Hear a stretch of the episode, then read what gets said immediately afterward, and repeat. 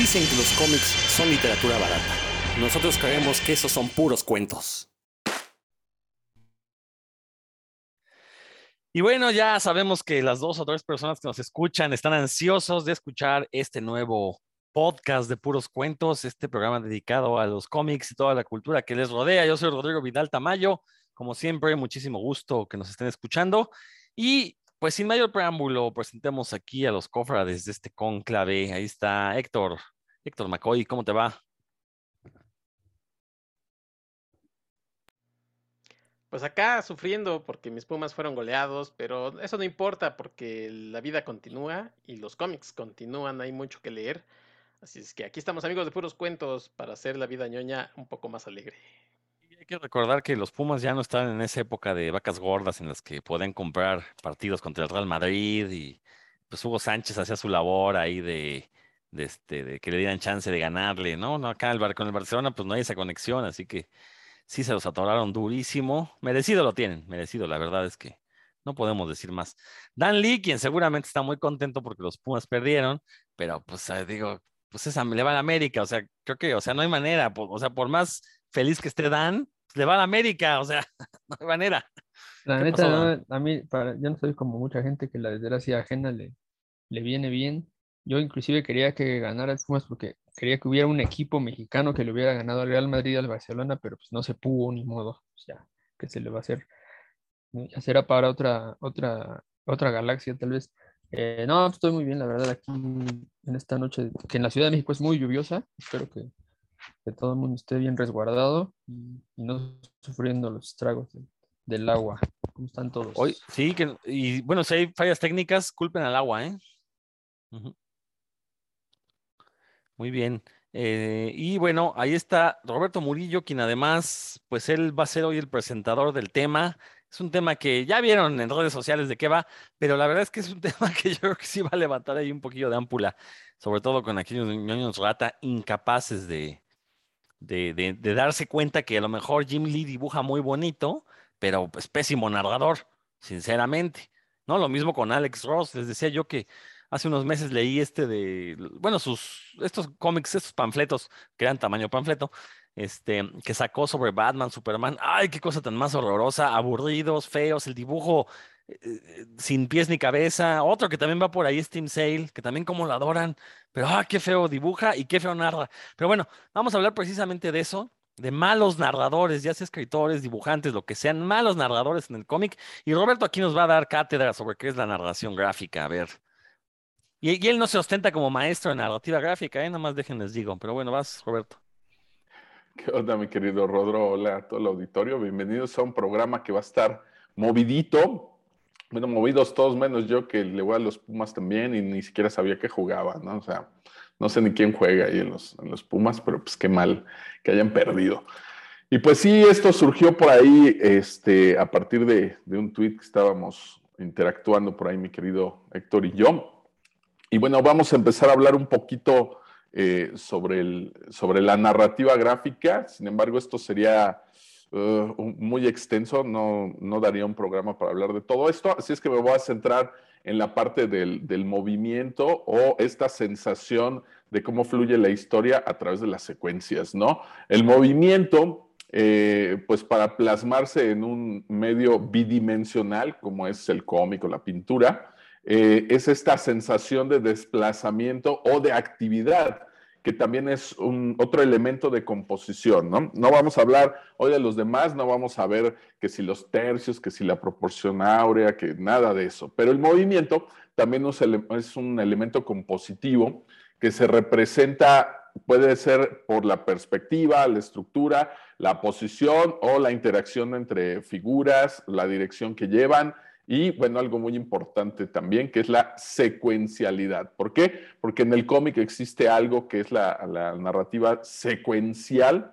que no todos los medios bidimensionales tienen, ¿no? Ahorita vamos a ver un poquito eso, ¿no? Siempre se ha tratado de dar la sensación de movimiento, sin embargo, cuando pensamos en movimiento, eh, las imágenes que se generan en nuestra cabeza pues son probablemente de, una figura humanoide caminando, corriendo o haciendo algo. Pero si nos vamos a la pintura, vamos a darnos cuenta que hay obras donde únicamente está plasmado el mar, por ejemplo, y trata de dársele esta sensación de movimiento a, las olas, ¿no? Imagínense un cuadro donde solo existe el mar, pues si, si fuera un mar en calma, pues sería un cuadro súper aburrido, ¿no? Que por ahí tenemos unas cosas minimalistas donde nada más hay una línea azul, otra línea azul y una línea blanca y supuestamente eso es el mar eh, en minimalismo, pero cuando se trata de, que la pintura sea dinámica, pues se trata de dar esta sensación de movimiento al agua, ¿no?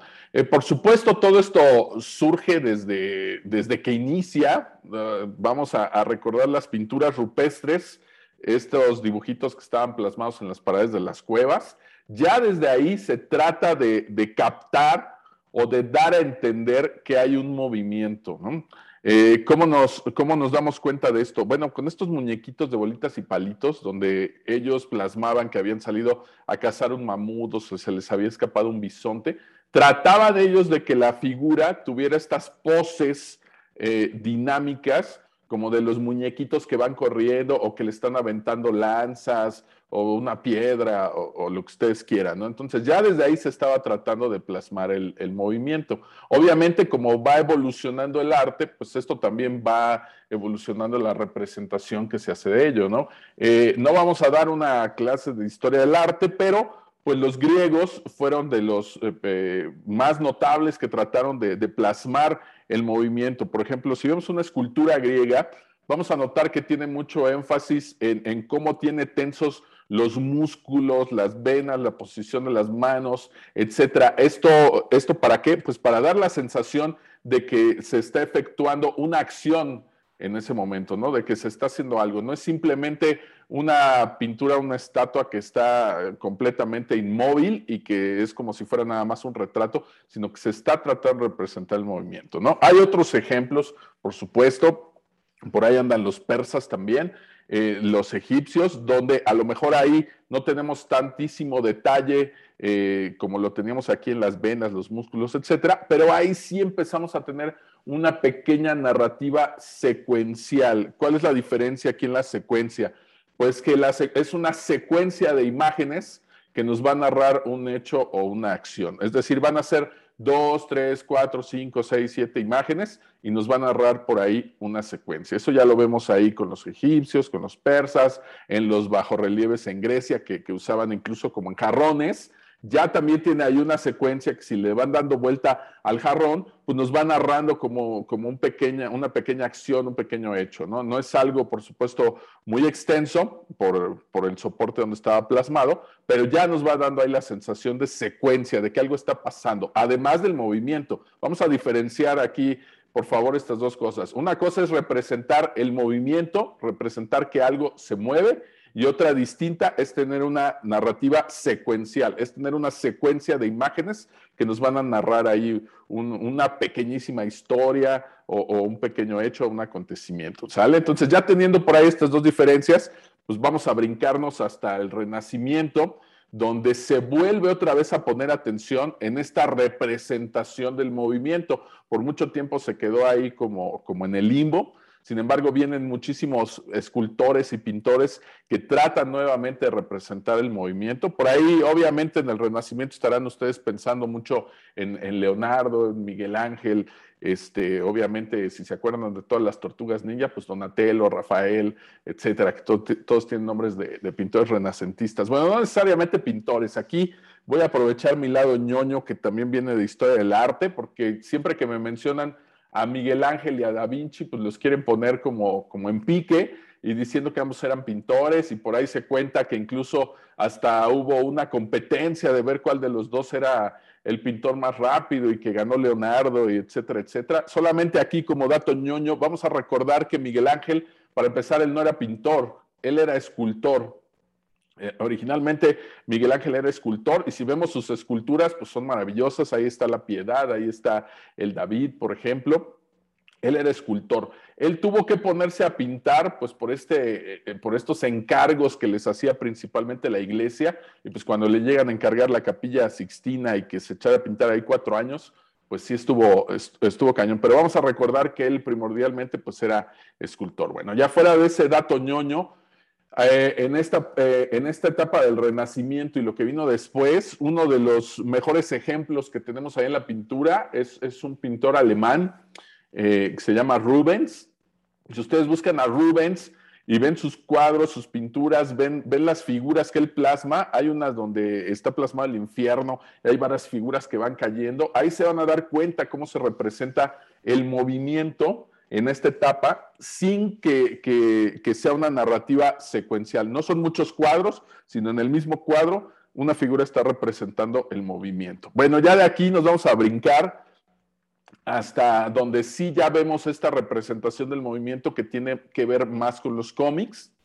Nos vamos a brincar hasta el futurismo, ¿no? Donde ya tenemos, este, comienza por ahí la revolución industrial, ya hay máquinas, etcétera. Y entonces se vuelve otra vez a poner atención en plasmar el movimiento. Y si vemos por ahí, por ejemplo, un, cuadro, eh, hay uno que se llama Dinamismo de un perro con correa. Y es un perro que lo llevan caminando, eh, el amo lo lleva con correa y lo único eh, que hace él para plasmar el movimiento es dibujarle como muchas patitas que llevan como ese barrido que nos va plasmando por ahí el movimiento. Eso lo vamos a ver en los cómics o en las caricaturas de repente donde vemos que un personaje corre muy rápido y se le dibujan como muchos pies al mismo tiempo en movimiento, pues esto es lo que se empieza a hacer por ahí en el futurismo para plasmar ese movimiento en las obras, ¿no? Ya tuvo, tuvo tanta relevancia esto de plasmar el movimiento que, que hubo toda una corriente dedicada a plasmar el movimiento en las obras, ¿no? Eh, desde cómo se movía un automóvil, eh, cómo se mueven los animales, cómo se ve una persona, eso estaba plasmado por ahí en cuadros. Y se va tanto hacia allá que, las obras de arte comienzan ya a enfocarse en el movimiento. Ya el objetivo de ciertas obras de arte hubo una corriente donde lo único que se enfocaban era precisamente en captar el movimiento, ¿no? Por ahí tenemos unos super obvios. Eh, Marcel Duchamp, este que pone el urinal en una exposición y, le llama la fuente, pues lo recordarán por eso, pero él también hace una escultura que se llama rueda de bicicleta. Y es una rueda de bicicleta antigua, subida ahí en un banco. ¿Y cuál era la idea? Pues que alguien pudiera llegar y moverla y poder apreciar el movimiento que tenía esa, escultura, ¿no? Eso es algo como muy típico de él, tomaba cosas, las sacaba de su contexto y lo ponía por ahí en, otro distinto para representar algo. Pero tenemos por ahí otros como Man Ray, que por cierto era fotógrafo, está por ahí Man Ray y él tiene una obra que se llama Obstrucción, que es como si fueran muchos palitos curvos colgados, como si fuera un, un, este, ¿cómo se llama esto que les ponen a los niños arriba de las cunas? Un móvil, como si fuera un móvil hecho de ganchos de ropa. Y pues la idea de él era precisamente que se estuviera moviendo y que representara diversas formas y que pudiera captar o representar el movimiento. Bueno, más o menos así es como ha ido evolucionando eh, la representación del movimiento en las artes. Sin embargo, aquí viene algo muy bueno, la narrativa secuencial, aquí me vuelvo a regresar a las secuencias, pues le va a dar otra característica, que es a través de varios cuadritos vamos a representar el movimiento. Ya por ahí, desde que se inventó la fotografía, se trataba de hacer algo así, se inventan diversos aparatos hasta que llegamos a lo que hoy conocemos como, como el cine.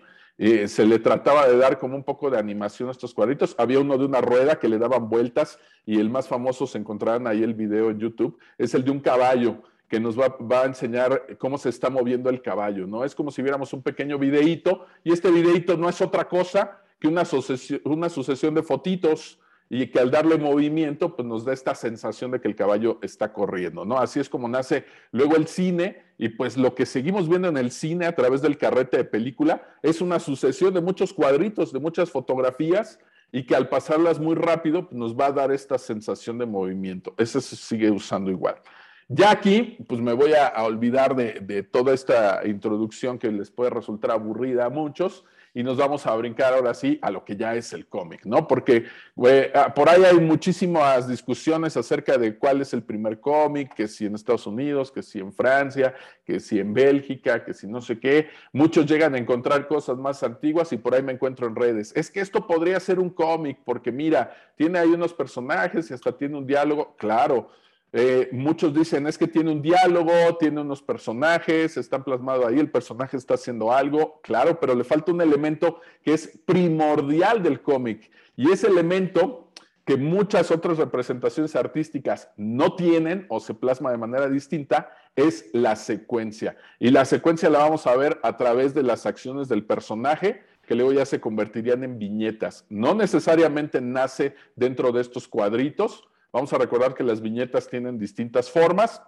Entonces, esta secuencia de imágenes que nos va narrando una historia o que nos va contando una acción o, lo que sea, pues esta secuencia es como, como eh, digamos, de lo primordial en el cómic. El cómic puede carecer de diálogos, por supuesto, podría no tener diálogos, pero si tiene una secuencia y nos narra una historia, sigue siendo un cómic. Podría carecer incluso de dibujo.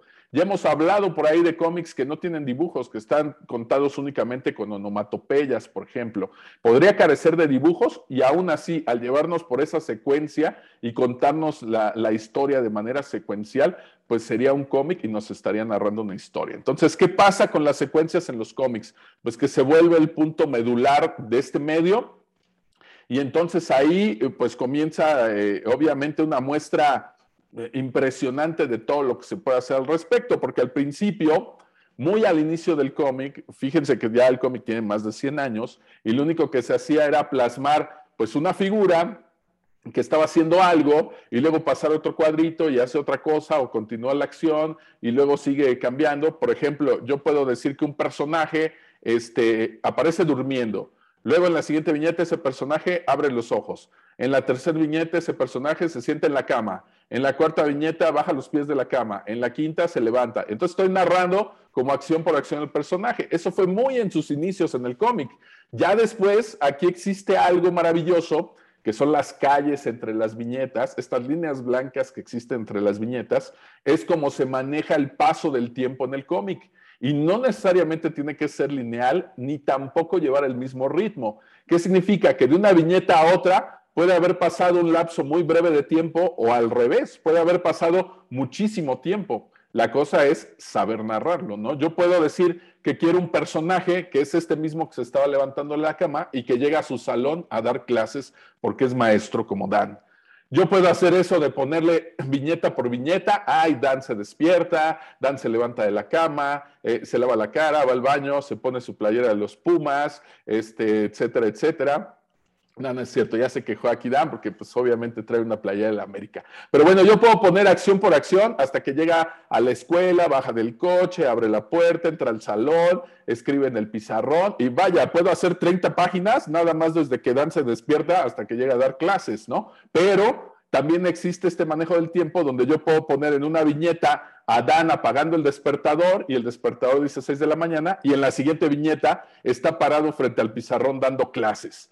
Entonces, lo maravilloso de aquí es que mi cerebro va a completar esa secuencia y sabe que lo que ocurrió ahí es que Dan se levantó temprano a las 6 de la mañana para llegar a dar clases eh, frente a su grupo. Y no necesito ver todos los cuadritos de todas las acciones que ocurrieron entre eso para que pueda yo comprender la historia. Si eso no aporta nada a mi historia, pues no tiene caso que yo lo cuente ni en imágenes, ni en texto, ni en nada. Hay otros cómics o, otro tipo de historias donde sí es importante ir enfatizando como cada momento, ¿no? Donde, eh, no sé, se encuentran dos personas en la calle y se voltean a ver y se miran fijamente y, se sienten flechados, se sienten enamorados. Ah, pues ese momento probablemente sí haya que enfatizarlo y ahí el tiempo tendrá que pasar más lento y yo tengo que hacer un close-up tal vez a sus miradas y cómo se ven uno al otro y cómo cambia el gesto de cada uno y cómo se van acercando ahí sí voy a hacer otro manejo del tiempo más lento para enfatizar lo que está ocurriendo en esa historia, ¿no? Pero esto tiene que servir a mis propósitos, de acuerdo a lo que yo quiero contar. Ahora ya sabiendo esto, bueno, híjole, ya de ahí voy a, voy a terminar aquí porque hay infinidad de cosas que se pueden hacer con las viñetas, ¿no? Por ahí hay un ejemplo de, de Periquita donde son cuatro cuadritos y dice todo puede pasar en una tira de cómics, ¿no? Pero el primer cuadrito es ella caminando, en el segundo la vemos de espalda, en el tercer cuadrito ya está de cabeza la viñeta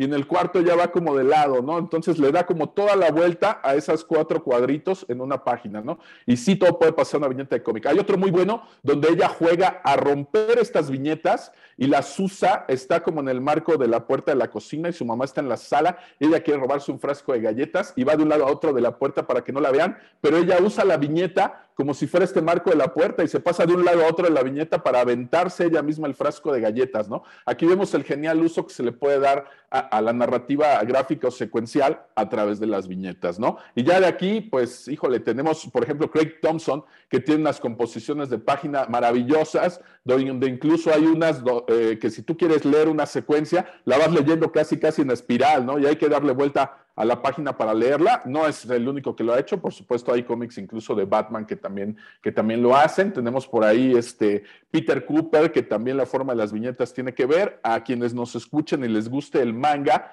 habrán visto que muchas de sus viñetas están cortadas en, en forma diagonal. Esto es para enfatizar la sensación de movimiento, pero también este corte en diagonal, que en fotografía se le llama plano holandés, bueno, mal llamado holandés porque tendría que ser llamado alemán, pues es también para dar la sensación de inestabilidad, ¿no? O, que algo está ocurriendo ahí, es como para, para desconcertar un poquito al, al, lector. Entonces, todos estos recursos narrativos en la viñeta y en la parte secuencial es lo que se tendría que estar aprovechando por ahí en los cómics, sin embargo, no se usa. Si ustedes entran a las iglesias católicas, eh, se darán cuenta que en cada uno de sus pilares tiene un cuadrito con un número romano. Esto es el Via Crucis. Eh, nos narra esta historia de Jesús. Con números romanos podemos seguir la historia de, la crucifixión, ¿no? Desde cómo va la primera caída, la segunda caída, la tercera caída, etcétera, etcétera, y eso que no es lucha libre, y ya llegamos ahí al final, ¿no? De, de la crucifixión. Bueno, esto es para evangelizar a quienes no sabían leer originalmente. Sin embargo, eh, estamos en pleno siglo XXI y parece que hay algunos narradores de cómic que siguen haciendo lo mismo, ¿no? Así como cuadrito por cuadrito nos va llevando así en la acción, o de repente no saben cómo saltar de un lado a otro. Y retomando este ejemplo del Via Crucis, pues ese es un cuadro que tiene una imagen estática y va a brincar al siguiente cuadro a otra imagen estática donde no se nos está haciendo un lazo de movimiento o de cómo fluye la viñeta de uno a otro, sino que estamos pasando inmediatamente de una acción a la otra, ¿no? Eh, por ejemplo, Dali, este, no sé, escribe algo en el pizarrón y en el cuadro siguiente pues ya eh, uno de sus alumnos ya le aventaron el borrador ahí en la cabeza, ¿no? Sin embargo, no se ve esta sensación de movimiento de cuando Dalí le, le, avienta el borrador en la cabeza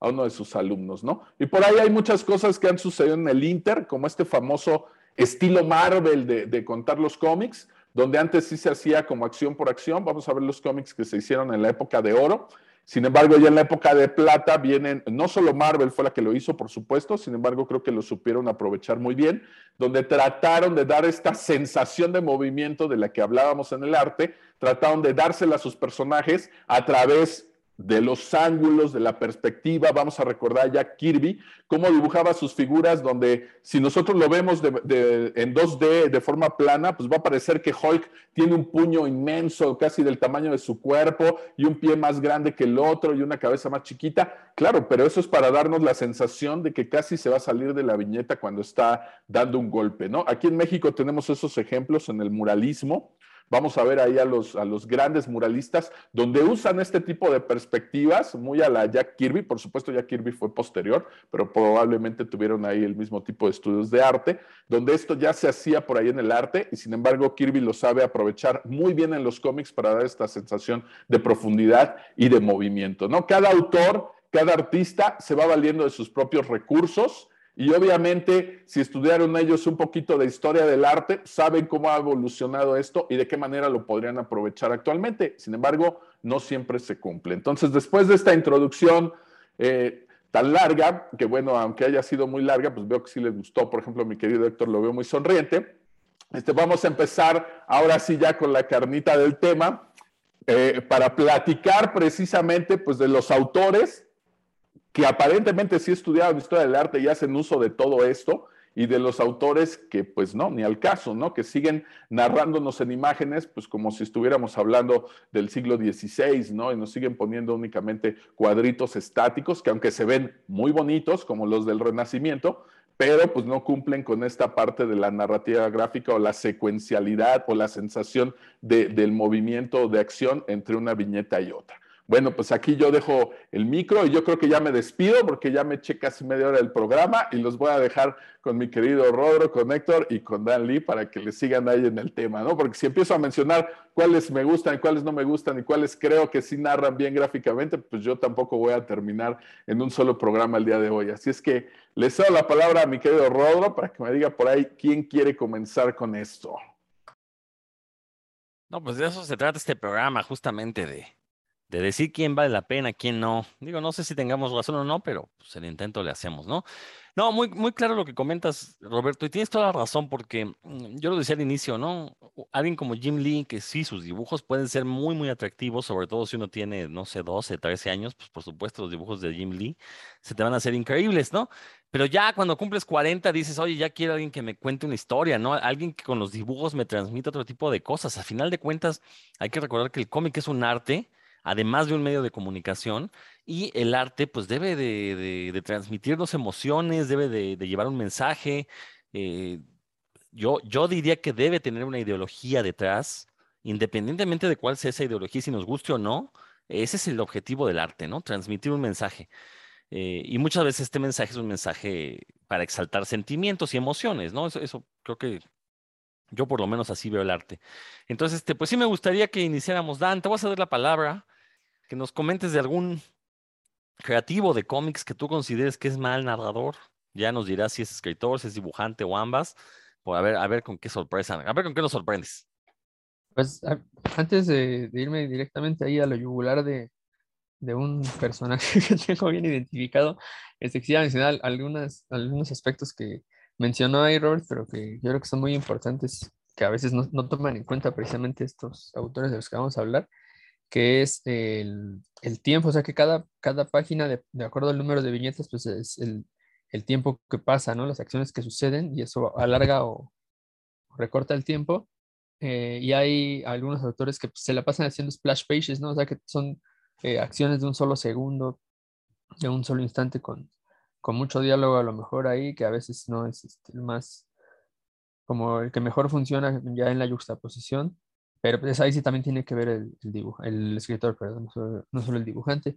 El, la dirección de lectura, ¿no? Ahí, ahí me ha tocado leer algunos cómics y, y uno de ellos, me acuerdo que, que, el escritor es Grant Morrison, que no es ningún novato y es, de hecho es muy, hace muy buen trabajo en algunas ocasiones, pero que no sé si no le hicieron caso o qué pasó, pero como que la dirección de la que, que sigue uno en las viñetas normales en, del cómic de este lado del mundo, no, como que no, no funcionaba bien. También la dirección de los diálogos, me ha tocado leer cómics en los que el diálogo, en teoría, eh, cuando tenía que leer los personajes hablando siempre de izquierda a derecha, de arriba a abajo, y se, llega a ser confuso, y eso pues le den toda la torre al, a la lectura, ¿no? Porque tienes que detener y leer de nuevo. Y aquí quién habló. Eh, y bueno, lo que sí dijo Robert, que es muy importante, lo del movimiento de los personajes, ¿no? Que, es, que hay ciertas reglas que la verdad es que yo no, no las tenía muy claras hasta que un día tuve una, charla ahí con, con un autor, con Joshua, con Joshua Hernández, de, que pues, tiene, es un, un, autor mexicano que trabaja un montón, y me decían, ah, pues, bueno, cómo ir eh, haciendo para que no se perdiera la secuencia, ¿no? De, de, movimiento principalmente de los, de los personajes cuando uno quiere, quiere narrar, eh, que por ejemplo van avanzando, van avanzando por un escenario y cosas. Eh, eh, ven esos elementos, ¿no? Que, a veces, como bien dijiste tú, Rodro, como que no se tienen en cuenta. Y bueno, yo sí tengo un nombre muy claro desde que se, desde que se dijo de qué iba este, este programa. Dije, ah, pues Alex Ross, ¿no? Alex Ross, que como todos sabemos, en los 90 vino ahí a, de alguna forma, a revolucionar la, la industria con sus, sus retratos, sus, sus pinturas. Él hace un, él es pintor, eh, pero pues parecían fotografías, ¿no? Sus, sus portadas, sus, las páginas que hizo para Marvels, que fue ahí donde yo lo conocí. Creo que fui a, fuimos a una mini convención que se hizo en la, en la FES Acatlán, me parece, o Iztacala, ya no me acuerdo, lejísimos, ¿no? Lejísimos. Eh, y había una, una, mini convención de cómics, y ahí fue la primera vez que vi un, cartel de Marvels, y sí me impresionó, la verdad, el, el cartel con el hombre araña este, pegado ahí a un, a un vidrio, y pues, que parecía, con el fotorrealismo, ¿no? Que maneja Alex Ross. Eh, pero él, a pesar de eso, de que sí son muy impresionantes, de hecho, pues, él sí utiliza fotos para, para sus, modelar sus, sus pinturas. Eh, ya leyendo los, los cómics, el, principalmente Marvel y Kingdom Come, ¿no? que fueron como los, los que más he leído más de una vez de él, porque los otros que decías tú, Rodro, los que sacó en, tamaño grandote con DC Comics, pues los he leído una vez y con esa tuve, ¿no? O otras cosas que ha hecho. Pero leyendo esos, pues sí te das cuenta que que tiene ese tipo de errores, ¿no? De los que, justo de los que estaba hablando. a veces, no sé, no sé cómo serían los guiones que le, que le dieron en su momento los, los escritores de Marvel sin Kingdom no, no he tenido acceso a ellos, pero pareciera que como que no, a veces no hace la distribución correcta de viñetas en cuanto al tiempo y en ocasiones también la direccionalidad de, los movimientos o como que se, la secuencia que decía Robert, como que se brinca de, un, de una viñeta a otra sin que haya una secuencia lógica en, en el cambio. No estoy diciendo que sea algo así, este, que impida la lectura, que te vaya tropezando cada, cada página, ¿no? O sea, tampoco. Pero como que yo en el, en el momento, quizás estamos hablando de hace casi 30 años, pues sí esperaba que, que fuera perfecto, ¿no? Porque pues, así, así, me lo habían vendido, ¿no? La obra maestra de... Y la verdad es que el dibujo es impresionante, eso no, el dibujo no es pintura, la pintura sí es impresionante, ¿no? Uno no, no puede más que en esas épocas me acuerdo que me quedaba así, así con la boca abierta, ¿no? Viendo las, las páginas, pero ya haciendo como un análisis justo del tema que estamos hablando, que es de, narración gráfica, pues sí le, puede encontrar uno bastantes detalles. Y creo que sí tiene que ver con las decisiones que, que tomaba Alex Ross de encuadre y demás, pues porque a él lo que le preocupaba mucho, creo, me parece, no, no he tenido el gusto de hablar con el señor, es que, que su encuadre se viera muy bien, ¿no? O sea, fuera, fuera fotorrealista. Y eso sí lo lograba, ¿no? Los, los carteles, eh, las portadas y demás, sí, eh, creo que es lo suyo, lo suyo, ¿no? Que lo hace muy bien, lo ha venido haciendo aparte por mucho tiempo. En Dynamite ha hecho unas portadas bien chidas de, de personajes clásicos como el Fantasma, el Avispón Verde, este, Shadow, unas cosas muy, muy padres y pues le ha ido muy bien, ¿no? Tiene un gran éxito, inclusive en la Comic Con tiene su propio stand, este, donde vende sus, sus pinturas, pues le va, le va muy bien su trabajo, como comenté, como, un, como ilustrador, pues creo que a todos nos, nos podría gustar, si es que nos, nos quisiéramos ver así a nuestro superhéroe favorito ahí, casi en persona, ¿no? Casi una foto este, de, del personaje, pero ya en cuanto a narrativa gráfica con los elementos que ya se mencionaron, pues sí, ya no aguanta un, un, análisis ya más, más riguroso, como que sí, sí queda de ver. El primer nombre que me vino a la cabeza. Y pues ahorita sí mencionamos al caso contrario, ¿no? casos contrarios, personas que son grandes dibujantes, pero sí son grandes narradores. Pero bueno, ese es el primero, Alex Ross. E, e, ese va a ser para otro programa. Ahorita es puros malos. Este, yo, yo, yo, concuerdo contigo, igual, al igual que con Jimmy Lee, como digo, ¿no? O sea, ves a Alex Ross, sobre todo Alex Ross surge en un periodo de los cómics muy oscuro, esos fatídicos años 90 en los que se intentaban como empujar las fronteras y como bien dijiste, ¿no? Se fueron más por la espectacularidad que por la narración. Entonces llega Alex Ross y rompe con, digo, él comienza en Dark Horse con un cómic de, de Terminator, pero en realidad él irrumpe con Marvels, que en realidad Marvels, lo bonito de Marvels es el guion. O sea, es una historia con personajes muy bien hechos que te cuenta cómo se, o sea, cómo alguien de a pie ve a los superhéroes, ¿no? Pues, y obviamente Alex Ross, pues, eh, sirve como dibujante para ese guion. Caso contrario, por ejemplo, Kingdom Come, que fue su siguiente obra, donde ya era Alex Ross, ya se quería lucir, ya le dieron más peso y pues obviamente ya empezó a dibujar. Digo que todavía Kingdom Come, la parte visual es, es bastante disfrutable, pero ya los últimos, bueno, no los últimos, pero estos, estos one shots que hizo tamaño se me, se va el nombre, tabloide, también un tabloide de la Mujer Maravilla, Superman, Batman, Shazam, la Liga de la Justicia.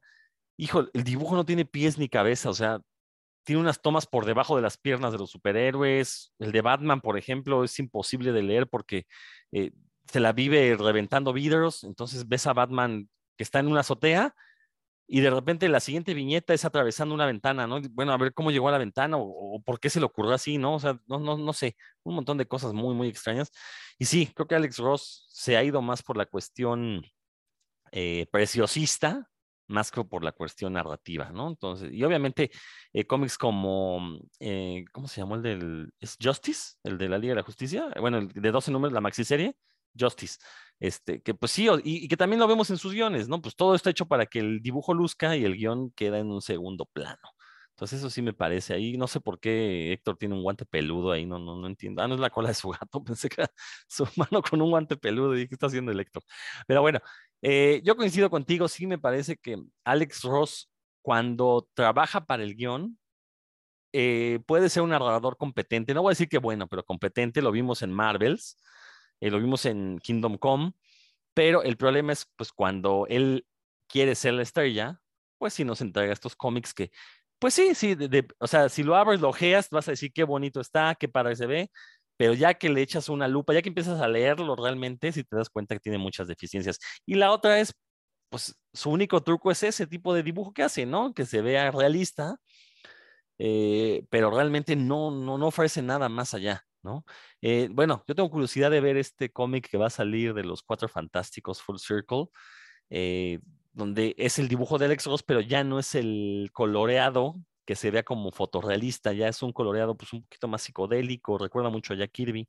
Habrá que ver qué tal está. Él escribe y dibuja, habrá que ver qué tal. Las, digo, las, los dibujos que salieron, pues era el dibujo de Alex Ross, nomás que con otro tipo de, de color, ¿no? Pero bueno, Habrá que, habrá, que ver, tiene mucho rato que no leo nada de él, a ver si ya maduró como creativo. Lo que sí es que ese cómic está carísimo. Aquí en México la edición va a ser pasta dura, 62 páginas, 64 páginas, 450 pesotes o algo así, 470. Ahí Víctor me, Víctor Héctor me va este, a, a, corregir, pero sí son, son arriba de 450 pesos, me parece excesivamente caro. Y la respuesta de Panini es el típico argumento de, pues es que eso cuesta en todo el mundo. Pues sí, cuate, pero no en todo el mundo tenemos el mismo poder adquisitivo ni los salarios mínimos son el mismo, ¿no? Entonces, aguas, aguas con esos tipos de, respuestas que no, no, apoyan, no sirven de nada, no justifican que sea un producto totalmente caro. Entonces, bueno, ese es mi comentario nada más con Alex Ross. Héctor, por ahí échate un, bueno, este, espérame, Héctor, espérame, mejor primero Roberto. Sí. Y después Héctor y ya te das tu comentario de Alex Ross y tu ejemplo, ¿no? Venga, Roberto. A ver, yo mi comentario de Alex Rose, pues me queda claro que tiene algún tipo de estudios de arte, por supuesto, la composición de sus páginas, los ángulos, etcétera, eh, las cosas que destaca, por supuesto que, que estudió arte, pero precisamente lo que pasa entre sus cómics o sus viñetas es que no fluye. O sea, la narrativa gráfica, esta narrativa secuencial de la que hablábamos, no fluye. Es como si en el cine vieras una película donde hay tramos de película cortada y lo que decía Rodro, ¿no? De repente estás aquí, luego apareces allá y, ¿qué pasó? No fluye. No es que no la entiendas a la historia, claro que la puedes entender, pero parece que pasó por las manos de un mal editor la película y nada más la recortó para hacerla más corta y no fluye. Eso es lo que ocurre con los cómics de Alex Rose. Se ven muy bonitos, pero son como pinturas estáticas eh, donde lo que busca es que luzca el personaje, pero no fluye, porque entre una y otra viñeta o entre páginas, pues no existe este lazo, este, este movimiento continuo que los tendría que ir uniendo para que la historia se lea de manera más dinámica, ¿no? Que, que pueda fluir. Incluso hay unos de sus cómics donde no creo que sea su intención, pero es como si tuviera un manejo del tiempo muy lento, precisamente por esto. Se vuelve como más contemplativo incluso hasta te distrae porque te clavas viendo esta nueva imagen que no sabes de dónde llegó, pero pues te vas a clavar en los detalles. Entonces se convierte en algo contemplativo y hace que, esta fluidez que debería tener la historia pues se vaya cortando o se vea alentada, ¿no? Para mí pues eso es lo que pasa con, los cómics de Alex Rose, ¿no?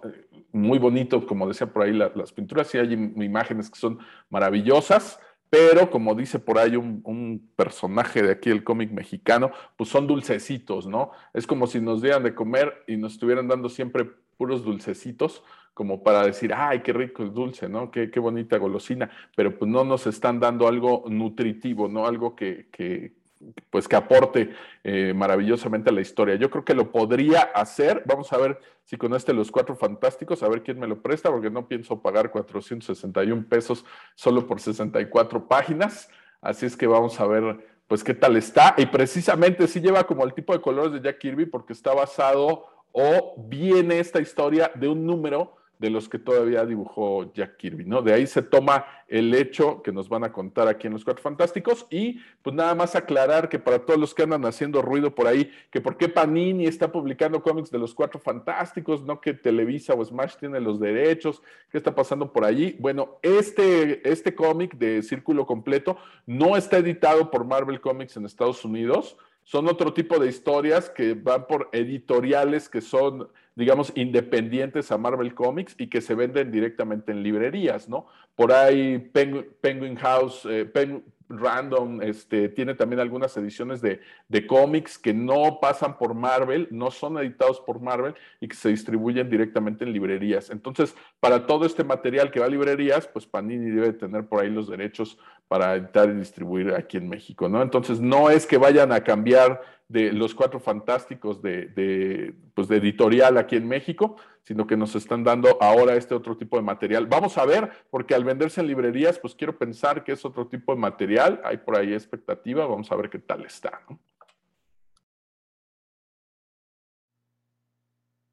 Veremos, dijo el ciego. A ver, sí, Héctor. no, bueno, pues yo qué puedo agregar a lo que ya están diciendo. Es cierto lo que han comentado. Yo nada más por, por tratar de ser abogado del diablo, pero lo que pasa es que Alex Rose se ha convertido en un dibujante que hace pin-ups. Entonces, eh, lo malo es que el medio está creado pues para ser secuencial, como ya lo dijo Roberto, si pues, sería otro tipo de, de, esquema el que él utilizaría, no sé.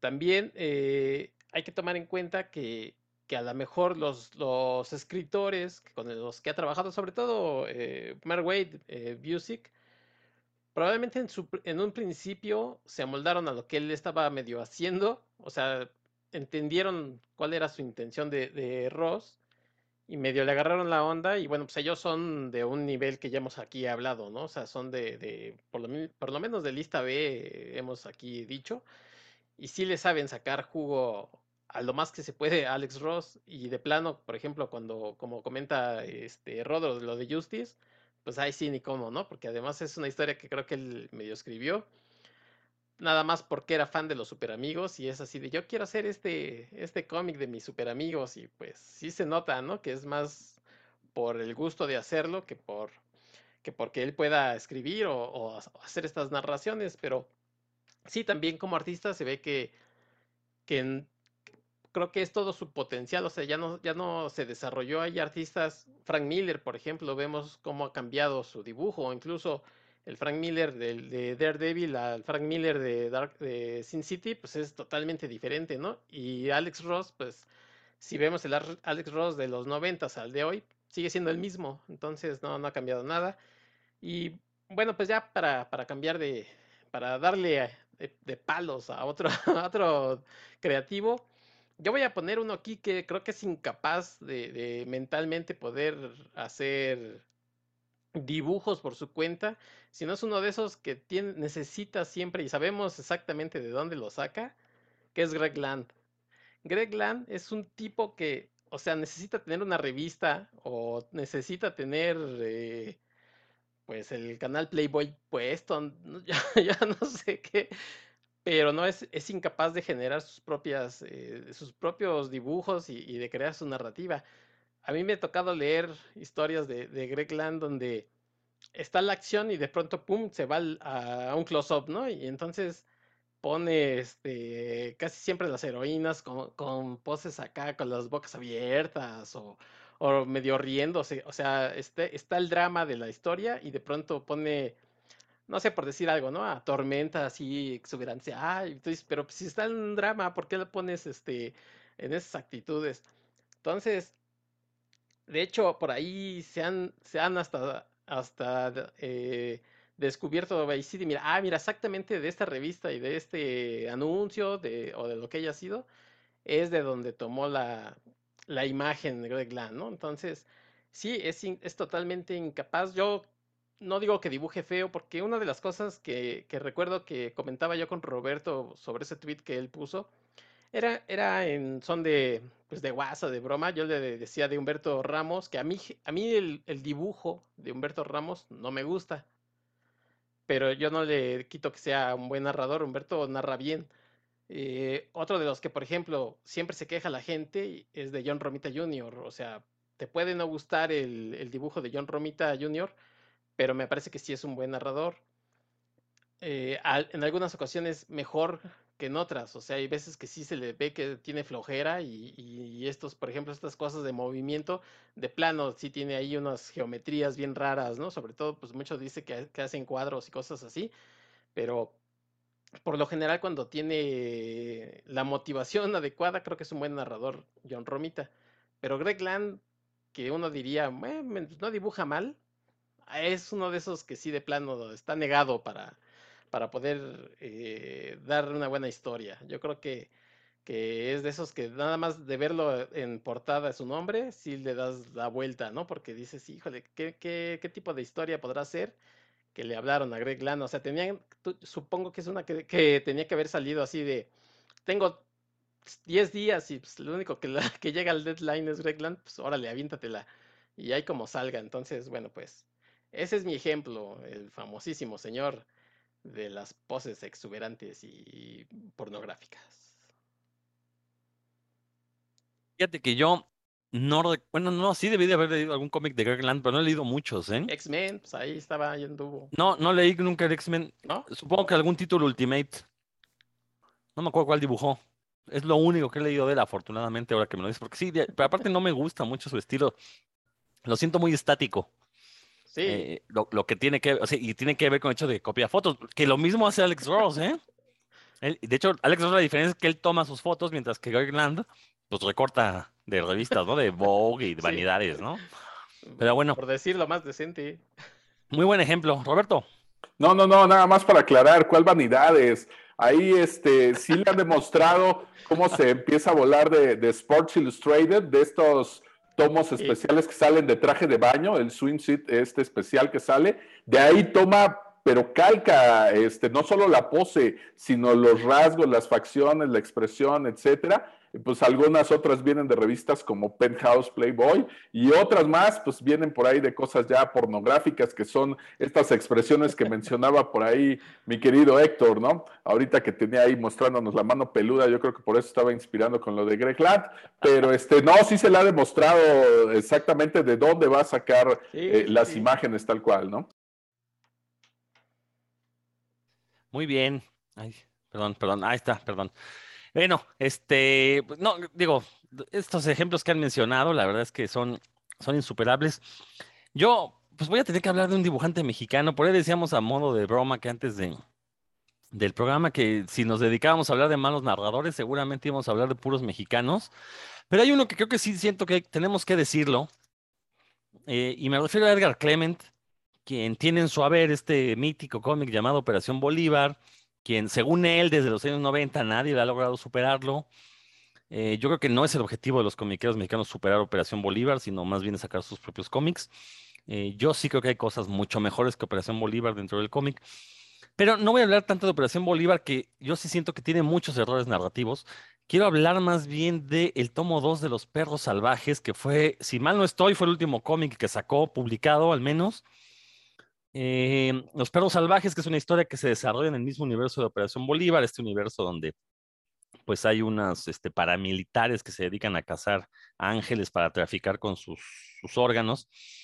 Eh, y para perros salvajes, pues ya se mete, mete a este universo el mito del Nahual. Digo, sinceramente, tiene muy buenas ideas este Edgar Clement, lástima que sea tan inconsistente y nunca las termine. Pero en particular ese número dos sí fue pesado leerlo porque alguien que se ostenta como, bueno, a ver, aquí sí quisiera que me lo aclararan. Yo recuerdo que en el cómic de Querubín de Edgar Clement, él aparece con un título ahí, aparece como MNG Edgar Clement. Yo nunca supe que era en esas este, iniciales. Yo asumo que es maestro de narrativa gráfica. Roberto, no sé si tú sepas. Es Mango. No, no es cierto. Sí, sí, sí, bueno, pero espérate, lo que pasa es que ese de querubín fue un rollo ahí cuando lo edita Caligrama. Hubo muchos problemas ahí entre, entre Clement y la editorial, entre Sonia Batres, y pues hubo cosas que se hicieron a manera de burla y cosas que se hicieron mal a propósito, porque él ya ni quería que se, que se publicara ese número este, con caligrama, ¿no? Entonces, híjole, bueno, ahí sí hay cosas que, que van como en tono de, como en tono de burla. Entonces, la verdad, yo no me tomaría muy en serio eso de MNG, ¿no? Bueno, que aparte fue el, único cómic donde aparece con ese título, ¿no? Ahora que lo explicas, ok, ok, vamos a darle el beneficio de la duda. Lo hizo como, como una burla, ok, está bien, pasa. Pero bueno, este, volviendo al tema de este de los perros salvajes 2, lo que vemos es una colección. Cada página es un pin-up en sí. Eh, y cada página es un collage. Y a través de esas páginas empieza, él quiere contar una historia. Obviamente no lo logra, no lo consigue porque él está contando una historia narrada con diálogos y de repente le mete un collage donde no tiene nada que ver. Se ve que pues para él era mucho más fácil aventarse un collage que sentarse a diseñar una página, diseñar viñeta por viñeta, qué vas a poner en cada viñeta, qué vas a decir. Y, la verdad es que sí, lo que tenemos ahí es una cosa eh, horrible en la que no hay ningún tipo de narrativa, ni en el guion, ni en la parte visual. Pero ese es un, un, defecto que yo le veo desde Operación Bolívar. De repente en Operación Bolívar hay situaciones que no se siguen. Eh, el, el, escritor asume que el, que el, lector las va a adivinar o que tiene que conocerlas eh, y que se ve más acentuado en este trabajo de los perros salvajes, ¿no? Eh, podríamos hablar de Edgar Clement y que él mismo lo ha dicho, o sea, no estoy mintiendo, ¿no? Él lo ha dicho en, en sus redes sociales, en sus blogs, eh, que de repente le entra la flojera, que de repente eh, prefería dedicarle más tiempo al trabajo que le daba de comer que a estos cómics. Está bien, o sea, hazlo pues, pero entonces no vengas a decirnos que eres este tuerto en Tierra de Ciegos, que tienes el, eh, la, mejor obra del cómic mexicano en toda la historia, porque no, no es verdad, o sea, simplemente lo que tenemos es un cuate que tiene muy buenas ideas, que eh, no ha dejado de ser esa gran promesa desde los años 90 y que sigue sin terminar, sin entregarnos su gran obra maestra, ¿no? Porque no podemos caernos ese cuento de que Operación Bolívar sea tu ópera prima, sea tu, tu, tu, gran obra maestra, ¿no? Creo que eso me parece un pensamiento muy, muy mediocre. Eh, si te vas a poner así, y pues ya mejor ya, ya, ya, ya, ni que se llame comiquero ni monero, porque realmente ya no está haciendo cosas de cómics, ¿no? Pero bueno, no, no se trata aquí de criticar a Edgar Clemens, sino de hablar de, de, de, de sus fallas como, como narrador eh, tanto en el guion, tanto, tanto en, lo, en el aspecto gráfico, que no estoy hablando de su calidad como dibujante, porque la tiene. Simplemente lo que digo, a la hora de contar una historia, a la hora de enlazar una secuencia entre viñeta y viñeta, no logra hacerlo. ¿no? Eh, insisto, tendrían que leer Los Perros Salvajes para entenderme. Se pueden descargar en, en, internet gratuitamente de manera oficial, de manera permitida, no, no sería nada ilegal. Vean ese tomo 2 de Los Perros Salvajes para que me entiendan a qué me refiero cuando digo que tienes una página en la que hizo viñetas, hizo diálogos y lo que sigue es un collage y le mete diálogos al collage y de repente es así de, güey, o sea, no manches, o sea, se nota, se nota el desdén del autor por sacar al chilazo la obra, sacarlo antes posible y aparte una obra que quedó inconclusa, ¿no? Entonces, este, eh, estamos ahí, creo que sí son situaciones que tenemos que mencionar porque se hacen eventos eh, culturales, entre comillas, sobre el cómic, eh, y a fuerzas quieren meter a Edgar Clement, ¿no? Quien lleva no sé cuántos años sin publicar, quien realmente no, no me parece el indicado o que tenga la calidad suficiente para venir a hablarle a, un gran público de, de cómo debe serse un cómic, ¿no? Cuando, pues no, uno ve sus, las obras y no tienen este, este, este nivel mínimo de calidad narrativa que, que esperaríamos de una supuesta obra maestra, ¿no? Eh, cosa que otros cómics mexicanos sí tienen, ya lo habíamos mencionado en el programa pasado, ¿no? Está el caso de Cristóbal el Brujo, que a nivel narrativo creo que funciona muy bien, podrá tener eh, algunas deficiencias, sí, pero funciona, pues, entiendes bien la historia, cosa que acá en cómics como Los Perros Salvajes y gran parte de Operación Bolívar, yo siento que, que sí hubo falta de una revisión más profunda del guion y sobre todo de un callo mucho más grande para entregar un guion mucho más redondo, ¿no? Pues eso yo, yo quería proponer. Roberto, te cedo la palabra. No, bueno, pues, eh, híjole. Yo la verdad me llevo muy bien con Clement desde que lo conozco, o sea, siempre se me ha hecho un tipo que, que me parece interesante, que siempre está leyendo, siempre está tratando de, informarse lo que pasa. Aquí alguna vez ya hemos hablado de que el cómic o la obra de arte tendría que ser política. Bueno, él sí es de los que se lo toma muy en serio y sí hace una crítica política, ni siquiera velada, alguna es muy obvia, por supuesto, con nombres y, fechas y todo dentro de su obra. Esa parte me gusta porque no muchos eh, se atreven a hacerlo en el campo de la ficción, digamos, ¿no? En cuanto al cómic de lo que estamos hablando. No muchos lo pueden hacer y creo que, como bien dices, se le ocurren muy buenas ideas al respecto, no nada más en cuanto a lo que nos va a contar con ese texto, sino en estas imágenes estáticas, ¿no? A veces sí hace una síntesis buena de lo que está pasando, de cómo plasma la ciudad, de cómo plasma la gente que está ahí alrededor. Me parece que son buenas ideas, pero precisamente tenemos aquí este caso como de, de, nuestro Alex Ross mexicano, salvando por supuesto las, las debidas distancias, pero donde precisamente lo que se concentra él es en hacer un cuadro en un cuadro que esté muy padre, que le encante al lector, y ya que le hizo ese cuadro muy fregón, pues le da luego otras tres, cuatro páginas hay más o menos, y luego le vuelve a dar otro que, está muy fregón, y así se lo lleva, ¿no? Dándole, él mismo dice, vamos a darle un dulcecito, ¿no? O sea, ya leíste cuatro o cinco páginas, órale, ahí te va el dulcecito, para que digas, órale, qué padre, y vayas avanzando, ¿no? Entonces, ¿qué es lo que está haciendo?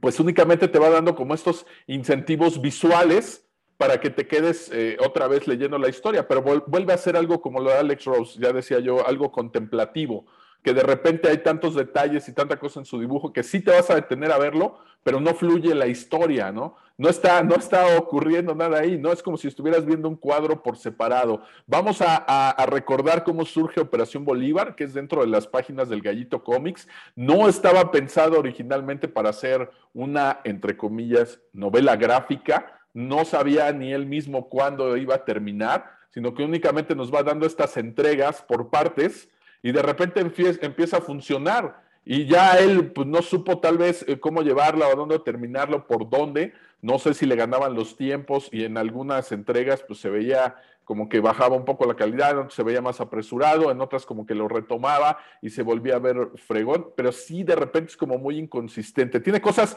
muy fregonas donde se le ocurre tomar fotografías del centro histórico como referencia, dibujar en base a esas fotografías, luego hacer un collage usar distintos materiales, esa parte está padre. Y otra cosa que también le reconozco, pues es que también le gusta el arte.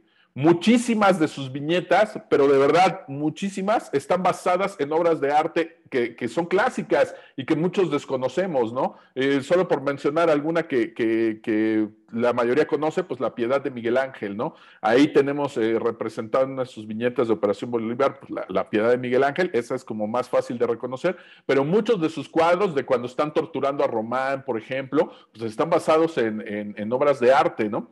¿Y qué es lo que hace? Pues él toma esta composición, el número de figuras, la manera en cómo está dispuesta, etcétera, lo trae a su universo, lo pone con sus personajes y de repente todos vemos y decimos, wow, esta viñeta está súper fregona. Pues claro que está fregona, porque ya hace algunos añitos, pues alguien se aventó la tarea de, componer eh, ese, ese, cuadro, esa obra, y pues él lo que hace es tomarlo como referencia y dárnoslos ahí, ¿no? Otro ejemplo sería cómo pone él al a los arcángeles con estas alas, el, el arcángel Miguel, cómo lo pone con estas alas que cada uno de, de sus plumas lleva un ojo y que se ve impresionante y cuando de repente sale la película de, Hellboy 2 y sale el ángel de la muerte y se ve el ángel de la muerte con las alas y tiene ojos en las alas, hubo muchos aquí en México que empezaban, no manches, como la de Clement, mira, le fusiló la idea a Clement. Y como en algún momento ellos dos se conocieron, eh, no, no fueron amigos cercanos, pero pues sí tuvieron algún trato, pues todos le decían, no, claro, seguro leyó la Operación Bolívar de Clement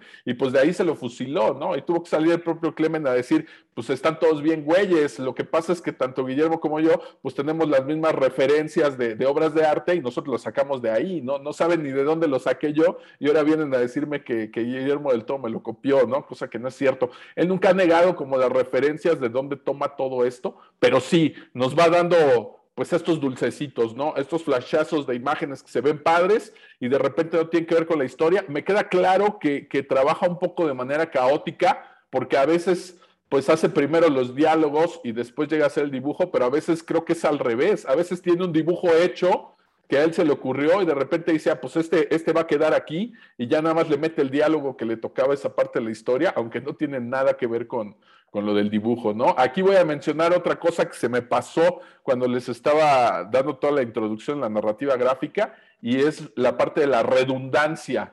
¿Qué pasa si yo dibujo un muñequito así, este, pues no sé, todo guapo, bien peinado, como mi querido Dan Lee, y lo dibujo tomando agua? Y arriba yo le pongo un letrero, un cartucho de textos que dice, Dan está tomando agua, ¿no? Pues eso es ridículo, eso es redundante. No necesito decir que Dan Lee está tomando agua si ya lo estoy mostrando con la imagen. El texto y la imagen deben complementarse, ¿no? No deben ser redundantes, pero tampoco deben caer en el extremo opuesto, que es en lo que cae Clement, donde el texto y la imagen, pues de repente ya no tienen nada que ver, ¿no? O sea, no tiene nada que ver lo que me estás mostrando en la imagen, pues con lo que me estás narrando ahí. Parece ya obra de arte contemporánea, donde el discurso es uno, la imagen que ves es otra, y dices, no manches, ¿a poco esto me está hablando de la apropiación del cuerpo femenino, de no sé qué? Y tú ves una imagen ahí bien rara, pero pues estás inventado en el discurso, ¿no? De repente ocurren esos dos extremos, ¿no? Y es lo que aquí llega a adolecer a veces un poquito la, obra de, Clement de esto.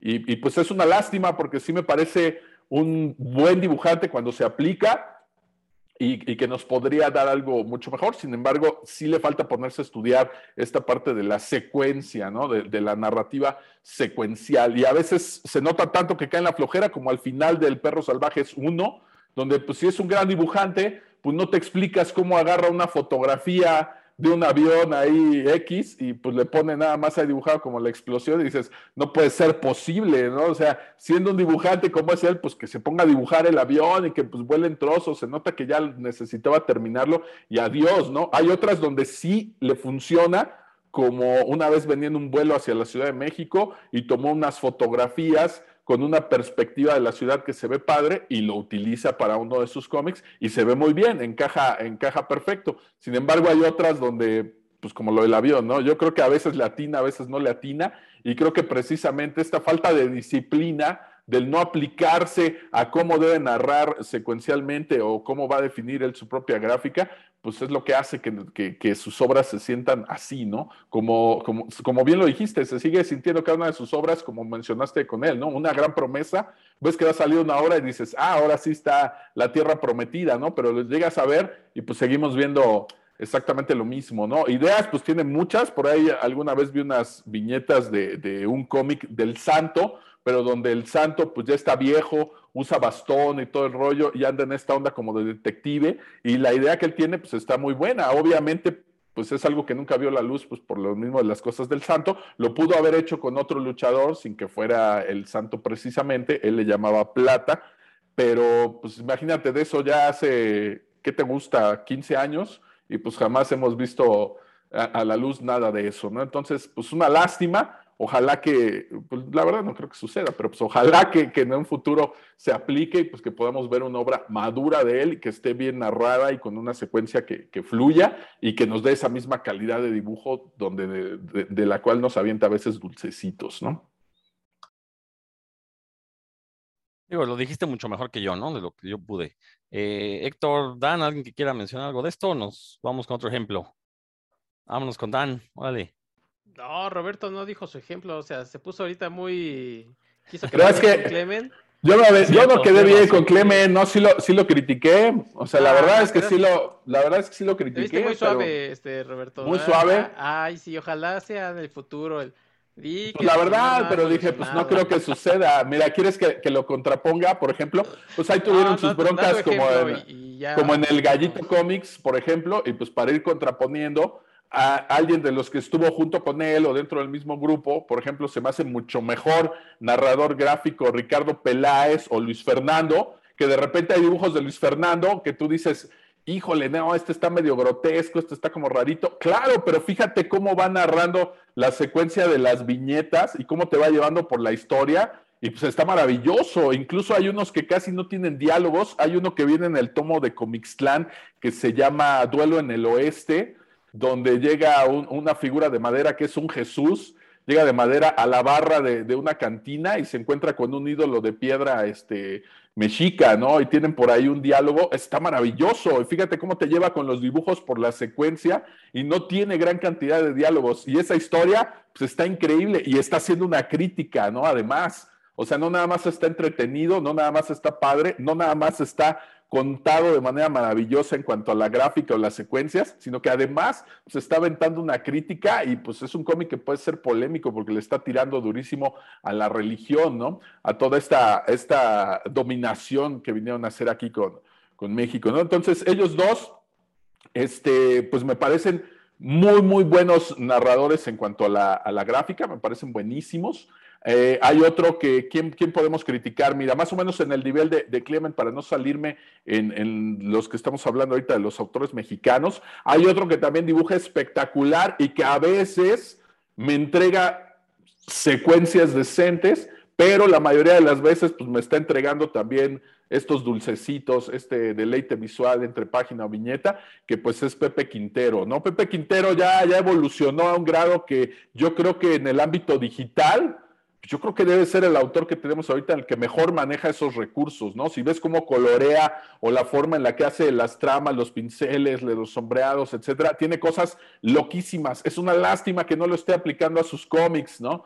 Mucho de, su trabajo no está aplicado en los cómics que, que él publica. Entonces, me parece que él, pues también tiene, tiene de repente este, pues estas inconsistencias de que a veces me entrega algo muy padre, una página que está bien compuesta y que va bien narrada, y de repente me entrega otra que pues es algo estático, ¿no? Que nada más me va dando imagen, imagen, imagen, y eso ya lo veíamos desde el Buba, ¿no? Desde que se publicaba el Buba, y pues a veces lo seguimos viendo ahorita, ¿no? Como en el de 13 muertes que, nos lo vendió como un cómic de, de, Buba y pues que realmente no es un cómic como tal, parece más un libro ilustrado, ¿no?